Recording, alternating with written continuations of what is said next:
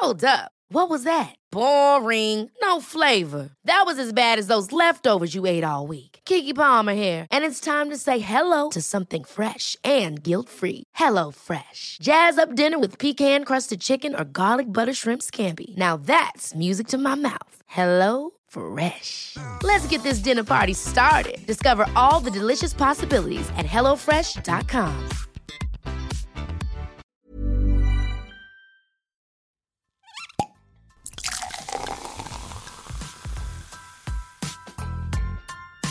Eine Frage des Geschmacks. Der Falstaff Gummi Podcast. So, liebe Falstaff Podcast ZuhörerInnen, schön, dass ihr wieder mit dabei seid und zuhört, weil heute habe ich einen ganz besonderen Gast aus Salzburg angereist, ähm, hat nach diversen Stationen, Frau Bernhard und so weiter, jetzt ein eigenes äh, Restaurant, Lokal im zweiten Bezirk. Johannes Schartner. Schön, dass du da bist. Hallo, grüß euch, wie man so schön in meiner Heimat sagt. ähm, ich sage gleich von Anfang an, ich werde meine Sprache so gut oder so wenig wie möglich umstellen und dann lernt sie vielleicht ein bisschen was aus meiner Heimat. Super, dann können wir einen, einen, einen Kurs Salzburgerisch in Wien. Genau. Da lernt man nicht nur jetzt was über deine Kochkünste, sondern auch noch was über, genau. über, über, den, über den Slang. Äh, ich bin fast schon froh, dass das ein Podcast ist, weil ich kenne einige aus meiner Heimat, die was dann bei meistens bei Videos und so weiter schon Untertitel gekriegt haben und hoffentlich passiert mir das nicht. Das Transkript des Podcast-Interviews kriegst du dann einen eigenen Artikel. Genau. zum Nachlesen. Du, ich habe schon angekündigt, also du bist, äh, du hast jetzt das Kraus übernommen im zweiten Bezirk. Genau. Äh, du kommst selber äh, aus Salzburg aus einer Gastro-Hotelfamilie, also du bist in einem Hotel groß geworden, Mhm, wo auch genau. ähm, gekocht wurde in der Küche und so weiter. Wie Ich bin eigentlich, Entschuldigung, dass ich, da, der, äh, dass ich da, da reinsprechen muss, aber ich bin fast schon in der Küche groß geworden, kann man sagen. Ja. Und ist es dann auch so, ich meine, dann ist die, die, die Frage schnell beantwortet, wie wahrscheinlich die Leidenschaft zum Essen und zum Kochen kam.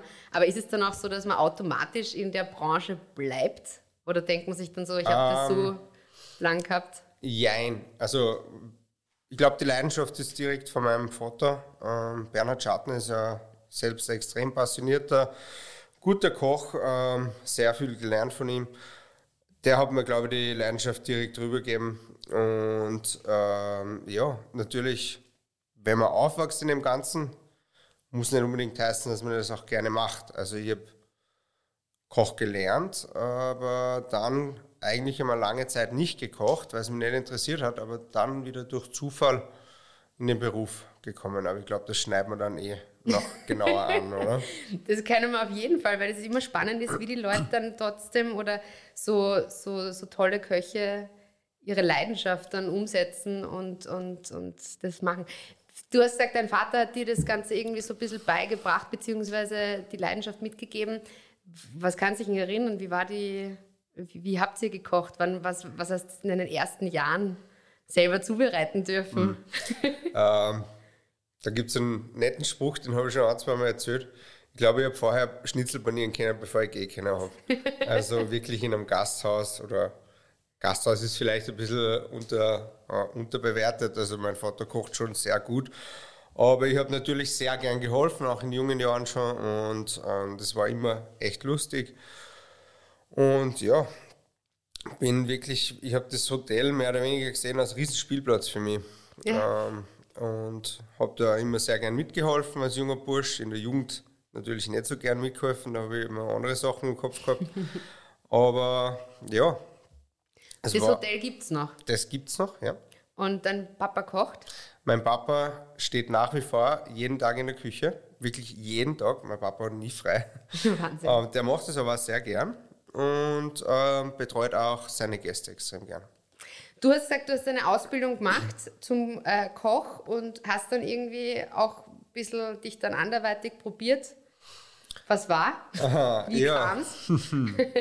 Äh, ich habe eine Ausbildung gemacht zum Koch, also eine Lehre zum Kochkellner oder Gastronomiefachmann, wie man das so schön ausdrücken mag. Und das habe ich dann gemacht. Und am Tag, wo ich meine Lehrabschlussprüfung gemacht habe, bin ich gleich äh, in den Zug gestiegen und bin nach Wien gezogen, also mit 18 Jahren. Habe dann einen Zivildienst in einer ehemalige, also Anstalt für ehemalige Häftlinge, also das ist ein Reso Resozialisierungszentrum, ähm, was auch sehr interessant war. Und dann habe ich mir eingebildet, ja, ich werde jetzt Star-DJ ähm, und habe Musik produziert, aufgelegt, ähm, die Wiener Clubs durchforstet, kann man so schön sagen.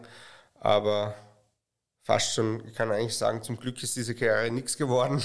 Na, ein Grund, das haben wir jetzt gerade vorher im Vorgespräch gesagt, ein Grund, warum ich dich irgendwie immer falsch mit Nachnamen anspreche, ist, äh, ist dein DJ-Name. Genau, mein voriger DJ-Name war Johannes Senf. Ähm, deswegen bin ich auch hier und da noch bekannt unter Senf.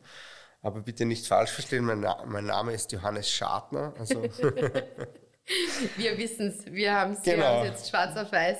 Perfekt. So, weil, wenn wir jetzt vom Kochen, und du bist ja Gott sei Dank wieder zurückgekommen, also die, ich meine, so schade es für die Musikwelt ist, ja. so gut ist es für die, für die Gastroszene. Äh, was ich vor allem, bevor wir noch über, das, über dein neues Baby sozusagen reden, über das Kraus, äh, was ich noch gerne besprechen würde, du hast ja vor allem einen Namen gemacht mit dem Fermentieren. Genau. Es gibt Leute, die wissen vielleicht jetzt nicht, was es heißt wenn man fermentiert oder was äh, dieser ganze Prozess ist. Magst du dir mal ein bisschen erklären, wie du zu dem Ganzen gekommen bist und was man sich darunter vorstellen kann? Ja, sehr gerne. Mhm.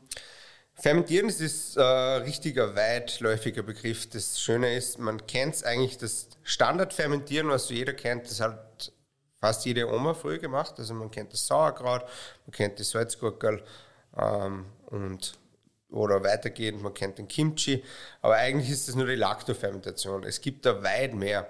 Natürlich bei mir hat es angefangen mit Laktofermentation. Ich habe ähm, vor Ewigkeiten eine Beilage für eine Taube gebraucht und dann bin ich irgendwie drauf gekommen, dass man auch fermentieren kann.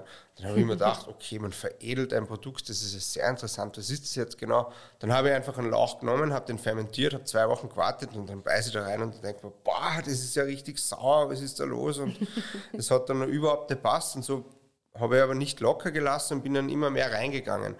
Und dann bin ich eben draufgekommen, dass man viel, viel mehr fermentieren kann, wie eben Kimchis und dann ist es so passiert, dann ist der erste Lockdown gekommen. Gehen wir noch ein bisschen vor den Lockdown, da ist das Noma-Buch rausgekommen. Ähm, und die haben dann eben gezeigt, dass man eben voll viele coole asiatische Ferments auch neu erfinden oder neu interpretieren kann, so wie Miso-Schimmel-basierende Fermentation, wo es zum Anfang immer einen Kochi braucht. Und dann kann man eben wirklich Produkte nicht nur haltbar machen, sondern man kann ihnen eine ganz neue Geschmackswelt gehen. Und zwar, indem dass man Umami produziert und das wirklich, ja, ich will fast schon sagen, teilweise Gerichte in der, vor allem in der vegetarischen Küche können ohne dem gar nicht mehr aus, auskommen. Und das glaube ich, hat schon seinen Grund, warum das so im Hype ist gerade. Aber es ist ja auch wahnsinnig schwieriger. Ich, ich stelle mir ja vor, du hast ja, das Fermentieren ist im Endeffekt, du bereitest irgendwie Gemüsesachen oder Sorten oder sowas so zu und, und, und, und, und bearbeitest du mit Salz und mit irgendwelchen Zusätzen und Gewürzen vielleicht. Ähm, und dann im Endeffekt wartet man ja zu und du, du veränderst ja den Geschmack auch, je länger man auch wartet oder je kürzer. Genau. Und das ist ja auch vielleicht oft einmal abschreckend, weil viele eben, wie du sagst, äh, das ist sauer, vielleicht ist auch damit irgendwie. Ja, es, es das Coole daran ist, ähm, es gibt voll viele Ferments, die dauern sehr lange. Wie Miso kann teilweise ein, zwei Jahre dauern. Dafür wird es dann richtig gut. Es gibt Ferments, da muss man schauen, dass die wirklich nur vier Tage gehen. Äh, sonst wird es zu sauer. Und man muss auch da immer die goldene Mitte finden, sage ich. Ähm, das Nette ist halt dabei, wie ich vorher schon gesagt habe, das ist so ein weitlaufender Begriff. Es gibt eben die Lactofermentation, da wo man sich meistens so in ein bis drei Wochen einpendelt. Zum Beispiel ein Kimchi kann nach fünf Tagen schon richtig gut schmecken, wobei ein Sauerkraut äh, mit diversen Gewürzen schon mal zwei, drei, vier Wochen dauern kann. Mhm. Das ist halt schon auch immer an den Endkonsumenten. Wie will ihr das jetzt haben? Da muss man sich auch mal fragen, wie, wie kommt es zu dem Fermentieren, weil früher wurde das Fermentieren ja eigentlich dafür gemacht, bevor es Kühlschränke gegeben hat, haben unsere Uromis, sage ich jetzt mal, die haben fermentiert, weil sie eben haltbar machen wollten, äh, weil es keinen Kühlschrank gegeben hat und weil die eben irgendwas machen müssten, um das für die Wintersaison oder äh, nicht eigentlich eher für die Sommersaison oder egal welche Saison, Für alle. für alle, ähm, mussten das einfach haltbar machen, weil sie da noch keinen Kühlschrank gehabt haben. Und dann ist es, soweit ich das verstanden habe, ist man draufgekommen, wie zum Beispiel Salzgurkel war eins oder ist noch immer, glaube ich, kein Würstelstand, der keine richtig guten Salzgurkel hat. Ähm, ist man in der, im Einzelhandel draufgekommen, ähm, so Sachen wie Essiggurkel sind noch viel besser, weil die muss man nicht kühlen und die gehen nicht weiter. Ich meine, Ferment könnte man jetzt auch pasteurisieren und dann immer stehen lassen, aber dann ist man eben draufgekommen, dass das mit Essig viel schneller geht, viel einfacher ist und dann ist das Fermentieren ein bisschen ähm, vergessen worden, jetzt über Jahre. Ja, ja, und jetzt auf einmal ist nämlich so vor zwei, drei Jahren war da noch eigentlich so der richtig krasse Genau. Hype, wo auf einmal jeder nicht mehr eingekocht hat, unter Anführungszeichen nur, sondern echt auch dieses neue, diese neue alte äh, Handarbeit mit dem Fermentieren wieder. Ja, voll. Und das, ähm, das ist das Coole. Ich glaube, das steht eh so ähnlich im, im Noma-Buch ja drinnen. Ich glaube, das war einfach vor drei, vier Jahren, wie die Köche, da haben sie halt schon echt viel gemacht mit Gemüsesachen und dann wussten sie nicht mehr wirklich, was sollen wir jetzt machen. Und dann hat dann irgendwer erst wieder draufgekommen, ah, okay, passt, das fermentieren wir jetzt. Und dann war halt da wieder voll der Hype da, weil das halt schon, wie ich vorher schon gesagt habe, das ist nicht nur haltbar machen, sondern du kannst da ganz neue Geschmacksexplosionen äh, oder Geschmacksprofile hervorberufen. Und so ist es eben wieder zum Hype worden. Und du hast jetzt das Noma schon angesprochen, du bist doch selber, äh, bevor du jetzt äh, nach Wien zu Frau Bernhard und ins Kraus gekommen bist, bist du in den Norden gegangen. Ich weiß gerade nicht, was Kopenhagen. Es war Kopenhagen. Das ist eine super lustige Geschichte. Ähm, ich und ein Freund äh, haben uns gedacht, ja, so mitten im Sommer irgendwie so, ja, passt, cool, Österreich interessiert uns jetzt immer. Wir gehen jetzt nach Kopenhagen. Gesagt, getan. Natürlich, wie man uns kennt, äh, keine Vorbereitung. Wir haben uns nicht angeschaut, ob es irgendwie Wohnungen oder so gibt, sondern einfach ein Airbnb genommen, zwei Wochen und haben uns gedacht, auf gut Glück, ja, wir finden eine Wohnung. Haben eine Stage, also ein Praktikum in Restaurant Alchemist gemacht. Die hätten uns sofort einen Fixjob angeboten und dann sind wir eigentlich ziemlich schnell mal draufgekommen, dass das mit den Wohnungen in Kopenhagen nicht so einfach ist. äh, ja, äh, Ende der Geschichte war, dass wir dann mit acht fremden Personen in einem Hostel schlafen haben, weil es sonst nicht wirklich was gegeben hat. Das war gerade die Fashion Week und die Pride dort. Und das war dann wirklich zart, weil wir haben 16 Stunden Dienste gehabt Boah. und haben dann eben mit acht schnorchenden Leuten in einem richtig nicht so wunderschönen Hostel geschlafen. Oh Gott. Und das war dann auch noch wahrscheinlich zu, noch dazu teuer. Ja, es war echt teuer. Und dann hätten wir eine Wohnung gefunden. Dann wollten wir hinziehen. Und die wurden uns aber dann abgesagt. Und dann habe ich gesagt, okay, mir ist das jetzt zu viel. Ich gehe wieder heim und schaue, vielleicht finde ich später eine Wohnung und probiere es zum späteren Zeitpunkt nochmal. Aber dann ist eigentlich das ziemlich schnell gegangen. Dann war das mit der Frau Bernhard und dann ist gleich das Kraus mal gekommen. Und ich bin eigentlich jetzt wirklich froh, dass ich die Wohnung nicht bekommen habe und dass ich da jetzt in Wien bin und wirklich mein Baby sozusagen habe. Wir sind auch froh, weil sonst würde man jetzt das Kraus, äh, das ja gar nicht so weit entfernt von zum Beispiel meinem Zuhause ist. Ja, ähm, wie vorher schon angesprochen. Jetzt wird es dann endlich mal Zeit. ich bin auf jeden Fall ganz bald äh, da und, und werde es testen. Nochmal kurz zum Norden zurück. Äh, es, der ist ja trotzdem federführend. Jetzt nicht nur, wenn man jetzt sagt, vor allem auch mit dem Noma, wo das Fermentieren ein Thema war, generell in der, in der Gastronomie und auch mit diesem, auch die Tatsache, dass man vielleicht mehr die, die Produkte aus der Natur einbezieht und vielleicht auch Produkte, die man gar nicht so erwartet in diversen Gerichten, wo sie nicht so erwartet werden. Warum glaubst du oder was reizt dich auch daran oder hat dich gereizt, dass du in den Norden gehst und warum glaubst du, sind die einfach so Also weit vorn? ich muss noch mal zusagen, auch wenn wir nur sechs Wochen in Kopenhagen waren, das war ein Wahnsinn, muss ich jetzt mal sagen. Das war einfach, wie die kochen, wie die fermentieren, wie die Lebensmittel behandeln. Das ist einfach so cool und das hat mich so fasziniert und es war eine extrem lehrreiche Zeit, auch wenn es eine kurze war.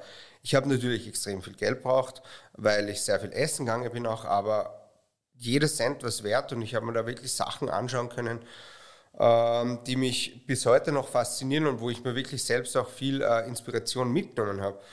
Und man muss wirklich schon sagen, die kochen auf einem anderen Level, wie wir das da machen. Und die haben, also wenn man jetzt mal das Noma hernimmt, die haben Fermentation wieder in gemacht. Die haben das eigentlich zu dem gemacht, was es jetzt ist. Mhm. Und die haben halt zum Beispiel gezeigt, nehmen wir mal ein gutes Beispiel, Agarum. Garum kommt eigentlich von den alten Römern. Das war die klassische Fischsoße.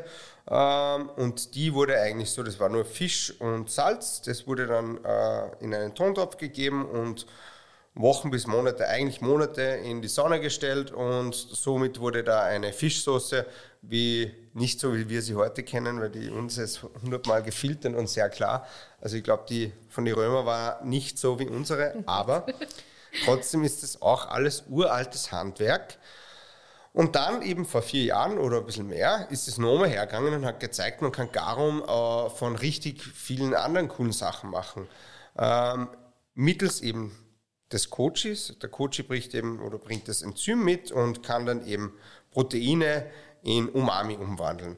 Und die haben eben gezeigt, dass das auch von Fleisch geht, von äh, auch veganen Sachen. Und das ist halt meiner Meinung nach auch ein Durchbruch, was nicht aufhören wird, wie vorher schon angesprochen, gerade in veganer, vegetarischer Küche sind es ja gerade diese Umami-Bomben, die wir brauchen, um. Ähm, Nochmal ein extra. Genau, ein extra. Wie haben. oft warst du schon im Noma? Im Noma war ich leider noch nie. Aber, okay, gut. Wenn du so ähm, begeistert sprichst. Ich war eben im Alchemist, das haben wir uns angeschaut. Ausgebucht, oder? Ja, voll. Ja Aber ich werde bestimmt mal ins Noma gehen. Aber jetzt bin ich. Äh, zum Glück so ausgelastet im, im Kraus, dass ich gar keine Zeit habe, ins Nummer zu gehen. Da sprechen wir gleich noch drüber. Äh, das Kraus, das heißt, was erwartet einen, wenn man jetzt zu dir kommt? Ähm, kann man damit rechnen, dass wirklich auch sehr, sehr viel unter dem Deckmantel Fermentation ist? Oder hast du irgendwie, also bist du so da geprägt, auch vom Alchemisten? Oder bist du dann, machst du dann trotzdem ein bisschen so österreichische Küche? Was kann man, was, was, was ähm, erwartet mich, wenn ich jetzt bald vorbeikomme? Ja, das Schöne, was du angesprochen angesprochen hast, eigentlich von allem ein bisschen. Natürlich, äh, klar, Hauptthema. Ich meine, ich will es jetzt nicht Hauptthema sagen. Natürlich, Fermentation ist eines der Hauptthemen, aber man darf sich das jetzt nicht vorstellen, da gehe ich hin und dann gibt es sieben verschiedene Orte für Sauerkraut und, und 25 Kimchis, sondern es ist eher so, ich probiere das immer eigentlich im Hintergrund zu halten. Also es ist jetzt nicht wirklich so, dass du da nur Sauerbomben hast oder und dann kriegst du drei verschiedene Sojasoßen, sondern das ist eigentlich immer die Fermentation nur unterstützend zu den Gerichten. Ich habe zum Beispiel richtig viele Gerichte. Ähm, nehmen wir zum Beispiel eins her von, von, ähm, vom vorigen Menü, das es leider nicht mehr gibt. Super. Aber trotzdem ein Punkt zu kommen. ähm, ja, da habe ich zum Beispiel gemacht einen Klassiker aus Kalbsbris. Wir haben eine, ein Korean Fried Chicken nachgeahmt, aber haben das Ganze mit österreichischer Kalbsbris gemacht. Dann haben wir einen Kimchi dazu gemacht, die wir aus Erbsenschalen gemacht haben. Wir haben im ersten Menü Erbsen dabei gehabt, dann haben wir uns die Schalen aufgehalten, weil man kennt es ja, wenn man Erbsenschalen isst, die sind eigentlich sehr faserig und kann mhm. man nicht wirklich essen. Das Schöne an der Fermentation ist aber, dass die Fermentation die, die, Produkte weicher macht und eben die Faser wegfermentiert und dann genießbar macht. Also wir haben uns die Schalen aufgehoben, haben aus den Schalen ein Kimchi gemacht, natürlich mit selbstgemachter Fischsoße und Miso und Pipapo drinnen. Und dazu haben wir dann gehabt ein Süßkartoffelpüree, das war äh, mariniert mit einem Süßkartoffel-Miso und Jetzt nochmal der springende Punkt ist, es waren alles Zutaten, die 100% regional waren. Also wir haben sogar die Fischsoße selbst gemacht. Wir machen wirklich alles. Wir haben eine Hotsus fermentiert. Von den Hotsus haben wir dann Überbleibsel gehabt, äh, die Chiliflocken und das haben wir statt den koreanischen Chili genommen. Und meine Philosophie im Kraus ist es, international kochen, aber regionale Zutaten. Mhm. Ich will jetzt bitte nicht falsch verstehen, ich, ich finde es voll cool, was andere Köche machen und ich will aber da keinen äh, irgendwie einen Dreck ziehen jetzt, aber ich finde es halt ich für mich kann es mit meinem Gewissen besser abhandeln, wenn ich regional koche. Und ich finde auch, wir haben so coole Produkte in Österreich herum. Man muss einfach nur die Aufgabe sehen, von dem was Cooles zu machen. Ja, also ich finde, das hat jetzt mega gut geklungen. Super, dass es es nicht mehr gibt. das freut uns. Vielleicht wieder einmal. ja, hoffentlich, weil das, das klingt wahnsinnig spannend. Was steht jetzt an im neuen Jahr? Du hast jetzt wahrscheinlich noch relativ viel zu tun. Im neuen Jahr ist dann. Ähm, ja, jetzt haben wir sehr viel zu tun, eh klar. Weihnachtszeit kommt, wir haben nicht viel zu tun. Silvester, Neujahr. Silvester, Neujahr. Ähm, wir wollen mit Ende Jänner das neue Menü starten. Ähm, Im neuen Menü wird es voll interessant. Ich habe euch ja schon erzählt, äh, dass ich, vielleicht hat man das raushören können, dass ich ein kleiner Rotzpippen war als Kind. und deswegen wird es bei den nächsten Amesgirl, was wir haben, das werden vier verschiedene kleine Sachen sein, ähm, die sind alle angelehnt an meine Kindheit. Okay. Und des Weiteren im Menü wird es vielleicht auch ein bisschen was aufspielen. Und dann natürlich kommen da wieder österreichische ähm, Klassiker, die man eben umwandelt in neuen Gerichten. Ich kann auch, weil ich heute so gut drauf bin, ja einen kleinen Vorgeschmack geben. ähm, ich war ein, ein bisschen, äh, wie soll ich das jetzt nett umschreiben, ein bisschen ein dickeres Hotelkind und habe sehr gern ungesund und frittiert gegessen. Meine Lieblingsspeise als Kind waren Fleischkrapfen. Und das war einfach wirklich, da hat es in Altenmarkt der Kirchtag gegeben und da hat es direkt vor unserer Haustür wirklich die besten Fleischkrapfen von ganz Salzburg oder von ganz Österreich gegeben. Aber Fleischkrapfen. Das ist einfach so äh, ein ganz normaler Teig mit ein bisschen an Rocken drin und da ist äh, ein bisschen ein Verhockerts drin, Ja. das was natürlich anmariniert worden ist. Und das ist mit einem Sauerkraut und das ist ein Gedicht. Und das wird Gericht. herausgebacken. Genau, das wird dann herausgepackt. Okay, okay. Und wir, das ist das, was ich zum nächsten Menü schon verraten darf, es wird dann ein Fleischkrapfen-Tartlet geben. Also es wird Oh, ein wow. frittiertes Tartlet-Schälchen oder wie sagt man, also Tartlet halt. Und dann gibt es eine, eine Fülle aus eben, ähm, äh, wie sagt man, Gesöchten und dann gibt es ein Garum aus Geselchten, das wird, man, wird dann hergenommen, um das Tartlet zu marinieren. Und Great. das ist dann so mehr oder weniger das Beste aus meiner Kindheit auf einen Bissen. Wie kommst du auf die Rezepte? Keine Ahnung, da habe ich Geht das irgend- im Kopf und Nein, irgendwann habe ich nicht schlafen können oder ich habe wahrscheinlich wieder mal einen Hunger gehabt und wollte einen Fleischkopf haben und dann habe ich mir gedacht, wieso nicht? Sehr gut, wir freuen uns auf die neue Karte. Danke vielmals für deine Zeit und ich habe jetzt einen Hunger. ja, ich auch. Danke dir. Ja, danke dir. Alle Infos und Folgen findet ihr auf falstaff.com slash podcast und überall, wo es Podcasts gibt.